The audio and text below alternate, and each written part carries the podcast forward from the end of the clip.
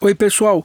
Meu nome é Gugu Stocco e eu tô aqui com o podcast né, 2025, trazendo uma série de novidades para vocês e uma série de discussões é, para a gente ver o que, que, pode acontecer aí no futuro, né? Que ninguém sabe, né? Mas a gente pode ter aí alguns insights em cima de tudo isso. Então a gente vai falar hoje sobre modelos de negócios descentralizados. Então, não é que a gente vai falar sobre blockchain. Blockchain é, é, ele está muito atrelado ao modelo de negócio descentralizado, mas a gente precisa entender o poder de um modelo de negócio descentralizado, de uma empresa descentralizada, onde o blockchain é uma ferramenta, tá? E entre N outras que a gente pode usar para poder criar esse tipo de modelo. E esse tipo de modelo vem se demonstrando o seu futuro e eu acho que a gente tem que pensar muito em como que isso pode reagir ali, né? E a gente pode criar empresas e governos em cima de modelos descentralizados. Então, para a gente começar, eu vou começar com uma provocação. Eu já falei isso em alguns outros podcasts, mas eu acho que é muito legal a gente trazer de volta e, e, e ir um pouco mais a fundo. Então, por exemplo, a gente está falando sobre lei de proteção de dados, LGPD. Tá? Pergunta que eu faço para vocês: isso é bom ou ruim? Né? É bom ou ruim proteger a minha privacidade? Olha que interessante isso. Né? Uh, aí eu faço uma pergunta para você: você prefere criar o seu filho num lugar que tenha uh, assassinato ou num lugar que não tem assassinato. Só que se não tiver assassinato, você abre mão da sua privacidade. E aí? Que decisão que a gente toma? Né? Você vê que não é tão simples assim né, esse processo. Então a gente precisa começar a entender isso como um todo. Então vamos, vamos discutir isso um pouco mais a fundo. Vamos a outro exemplo para quem me escuta, que já viu aí em outros podcasts também, que, que é o seguinte: o poder do dado, né? Que a, os dados são o petróleo do futuro não é verdade? Lembra, eu dei um exemplo, por exemplo, falando do Alexa, né? Falando, se eu fizesse, por exemplo, Alexa, eu fizesse uma pergunta para Alexa e ela respondesse correta, ela mudava um monte de modelos de negócio. Por exemplo, Alexa, baseada no que você me conhece, qual é o melhor carro para eu comprar?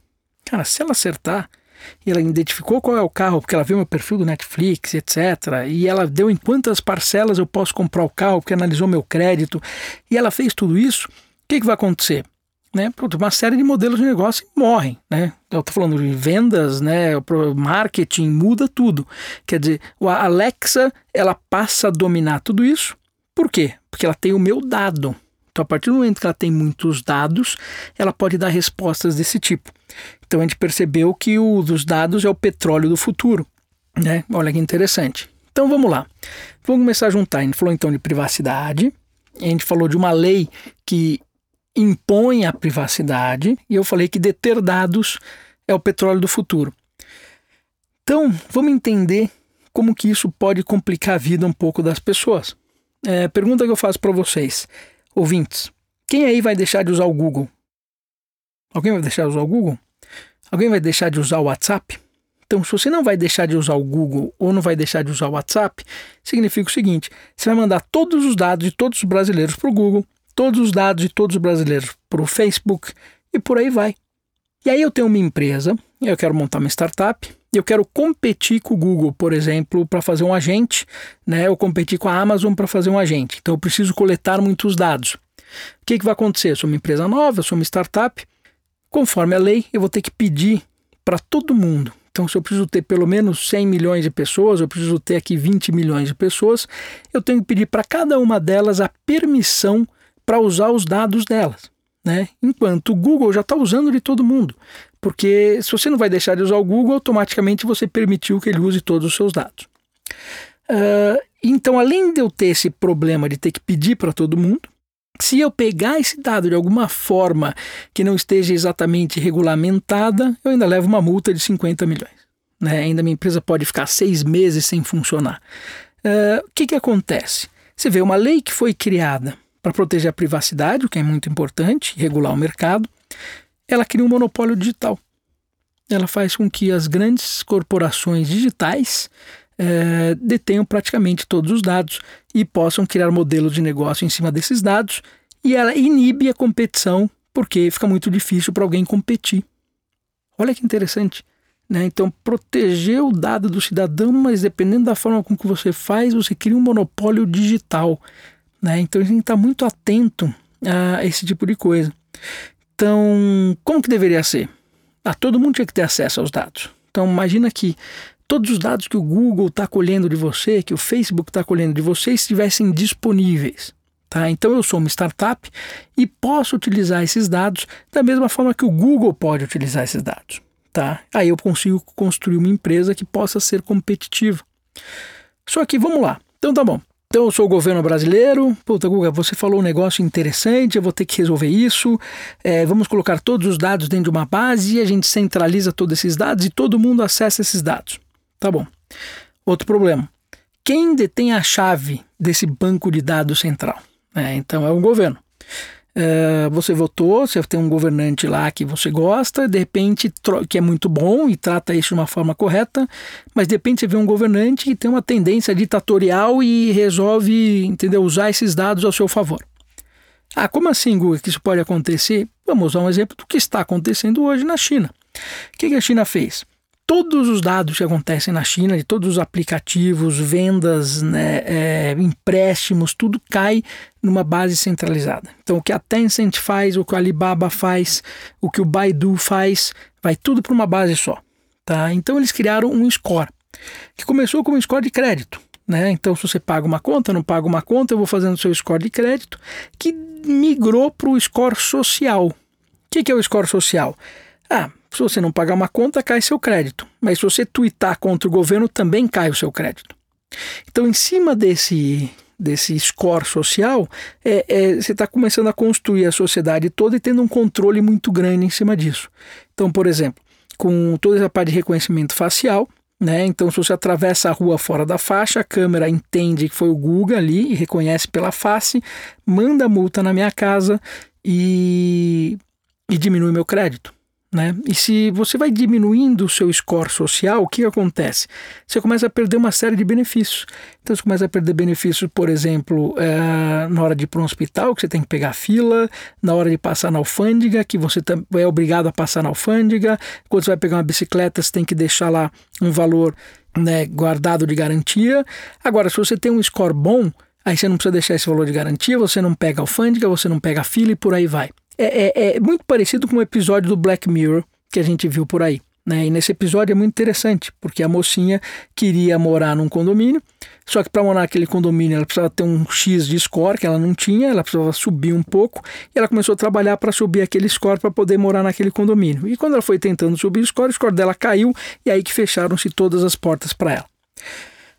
Então, quer dizer, se eu pego esse dado todo para impedir que existam monopólios digitais e centralizo, dependendo do governante que pega, ele pode criar uma coisa difícil para a sociedade como um todo. Será que é essa sociedade que a gente quer construir? Né? Então, poxa, tá bom, Guga, você, deu a solução, mas essa solução resolve com outro problema? É verdade, vem um, toda solução vem com outros problemas. Como é que a gente resolve isso? Então a gente deveria ter feito o seguinte: olha, uh, todos os dados têm que ser divididos com todo mundo. Isso não pode ficar uma base central, tem que ficar uma base descentralizada, em outras palavras, que nem funciona o blockchain. É, eu pego partes desse, desses dados, estão dentro do meu computador, do seu computador, dentro de servidores, dentro de uma série de locais diferentes. E o governo regula o quê? Ou eu regulo a minha identidade. Você quer saber que é o Google? Eu tenho que permitir. Então, o Google, a minha identidade vira a chave de acesso a essas bases de dados que estão descentralizadas por aí. Então, quem tem, quando eu permito, eu acesso a chave, a startup, o Google, etc., pode ir lá e pegar aqueles meus dados que estão guardados em uma série de locais. Né? Isso, isso é interessante, porque aí você não tem um dono da base, porque ela está descentralizado, e você gerencia a identidade. E aí, se alguma empresa tentar burlar, tentar fazer uma engenharia reversa para tentar identificar que é o Google, e ela for pegar, aí ela paga uma multa de 50 milhões, aí ela fica seis meses sem funcionar. Então você viu como é uma diferença sutil, mas muda completamente né? por exemplo, uma lei de proteção de dados. Então é isso que a gente tem que estar muito atento. Então, esses modelos descentralizados são muito importantes por causa disso. Né? Você cria coisas.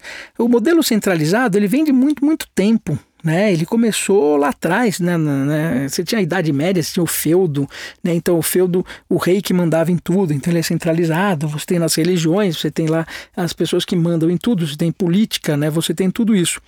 E depende quando a gente vem no, no descentralizado, a coisa muda um pouco de figura. Né? Então, por exemplo, o exemplo que eu dei dessa base de dados, quer dizer, as bases estão distribuídas né, em vários locais. Então, quando a gente fala em modelos descentralizados, é, primeiro, a forma com que a decisão é tomada, ela não está na mão de poucas pessoas. Né? Querendo ou não, a gente vai pensar no Brasil, vamos tomar decisões sobre o Brasil. A gente tem um congresso e todas as decisões são tomadas lá. E aí tem os problemas que a gente tem hoje. Imagina se todo mundo pudesse participar dessas decisões. Né? Não simplesmente com o voto. Quando você dá o voto, você elege alguém que vai tomar decisão, decisões, mas você poder participar. Então, no modelo descentralizado, as decisões são feitas de forma diferente, são feitas também de formas descentralizadas. Né? Uh, os dados são guardados de formas distribuídas. Então, você não tem os dados guardados no local único. Então, vamos pensar, por exemplo, em modelos de negócios descentralizados. Bitcoin é muito claro, né? então foi se criada uma moeda né, que ela é descentralizada, que ninguém é dono dessa moeda, que tem uma regra específica, por isso que ele existe até hoje, mas a gente pode ir um pouco mais a fundo. Por exemplo, tem uma empresa que chama Nimeses. O que, que o Nimeses faz? Ele diz o seguinte: cada, cada minuto da sua vida né, se transforma num NIM. Né? Então, capital is your time. Então, o, todo, o teu tempo vale dinheiro. Cada minuto do seu tempo vale um min, que é um dinheirinho. Então ele criou uma espécie de Instagram, né, que você consegue lá, vai postando suas fotos, etc. E como quando eu entro no aplicativo, como cada minuto eu vou ganhando um NIM, toda vez que eu dou um like a alguém, eu mandei esse NIM para alguém. Tá? Então, se você tem uma pessoa que tem um milhão de likes, ele tem lá um milhão de NIMs. E esses NIMs têm uma cotação com relação ao dólar, ao Bitcoin, ou seja o que for. Então, o que, que significa? Se você é uma empresa de publicidade, quer fazer uma propaganda, em vez de hoje, como é no Instagram, que você faz, paga para o Instagram e faz a propaganda, ele encontra as pessoas, né? Aí você vai, você vai pagar, você vai comprar NIMs com esses NIMs, você vai colocar sua propaganda em uma série de lugares e quem é que vai receber esse dinheiro? Aqueles que estão te promovendo mais. Então, aqueles NIMs que estão sendo divulgados. Então, os influencers passam a ganhar esse dinheiro. Né? É, que vem de publicidade e de uma série de outros modelos de negócio. Em vez de eu ter, então, por exemplo, o Instagram faturando bilhão, eu vou ter bilhão distribuído para todas as pessoas e aqueles melhores influencers vão ganhar mais dinheiro. É, e tudo isso funcionando de uma forma descentralizada, de forma que você não tem um ente central que controle tudo isso. Olha que interessante. Gente pode falar em outro modelo. Gente pode falar, por exemplo, do Filecoin. Né? O que, que o Filecoin faz? Você tem um computador, ele está na sua casa, você não está usando ele, você instala o Filecoin e ele vai usar o poder de processamento da sua máquina e o armazenamento do seu HD para fazer ações. Então, por exemplo, você quer renderizar um filme, em vez de eu renderizar esse filme na Amazon, por exemplo, eu envio no Filecoin, em vez de ele usar um supercomputador, ele usa todos os computadores da comunidade que estão lá dentro, divide isso em pedacinhos, todo mundo processa, manda de volta e essas pessoas recebem um dinheirinho, recebem um Filecoin por ter emprestado o computador. Olha que legal. Então a gente pode pensar em uma série de modelos de negócio. Né? Então, tem, se eu pensar em modelos de negócios descentralizados de currency, né, de dinheiro, você tem lá o Bitcoin, você tem a Libra, você tem uma série de coisas. Eu posso pensar em modelos descentralizados de contratos. Né? Então, como que eu vou criar contratos? Porque o que é um contrato? Contrato, na verdade, é o quê? É eu dizer que eu vou fazer alguma coisa né, e você concordar com aquilo. Né? E eu preciso de um terceiro que dê o aval de tudo isso. Então, tudo isso dá para ser feito hoje no blockchain. Eu falo que o que vai ser feito, isso vira um smart contract, vai para o blockchain, eu registro ele no blockchain e está feito. O Google registrou aquilo naquele momento e ninguém tem como falar que não vai ser feito. Né? Eu posso falar de economia descentralizada. Então imagina que eu tenho um aplicativo onde está todo mundo votando em todas as leis e participando de tudo que está acontecendo e conforme você vai é, contribuindo mais para a comunidade, você também ganha mais poderes de votação e por aí vai. Isso significa que em vez de você ter lá dentro de um parlamento algumas pessoas votando em leis, você tem toda a população e todo mundo que participa daquilo. Né? Então, você pode ter uma economia assim, da mesma forma que você pode ter uma política descentralizada. Então, vocês podem escrever tá? Que esse é um modelo que vai crescer muito. A gente vai ter hum, discussões muito grandes no futuro sobre centralização e seus problemas, e aí a solução vai estar sempre na, nos negócios descentralizados.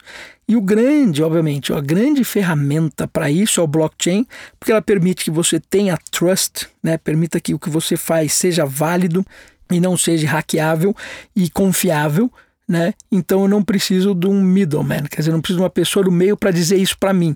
Você consegue fazer isso na própria ferramenta. E isso é um diferencial brutal. Porque hoje você tem o quê? Eu tenho lá um cartório que diz que o Guga é o Guga, que essa escritura é essa escritura, né? E que o João é o João, e o João está comprando esse imóvel do Guga.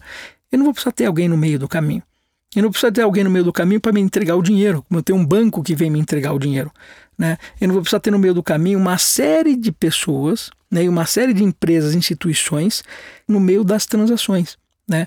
Então isso é um custo muito caro. Essas pessoas acabam acumulando dados, acabam acumulando poder e começam a prender o mercado.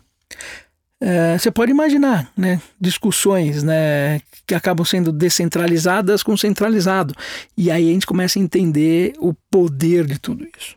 Então, eu quero que vocês pesquisem também, vamos entender um pouquinho sobre isso. Então, sem falar especificamente sobre blockchain, mas eu acho que dá para criar muitos modelos por aí e uma série de ideias para que todos vocês possam participar.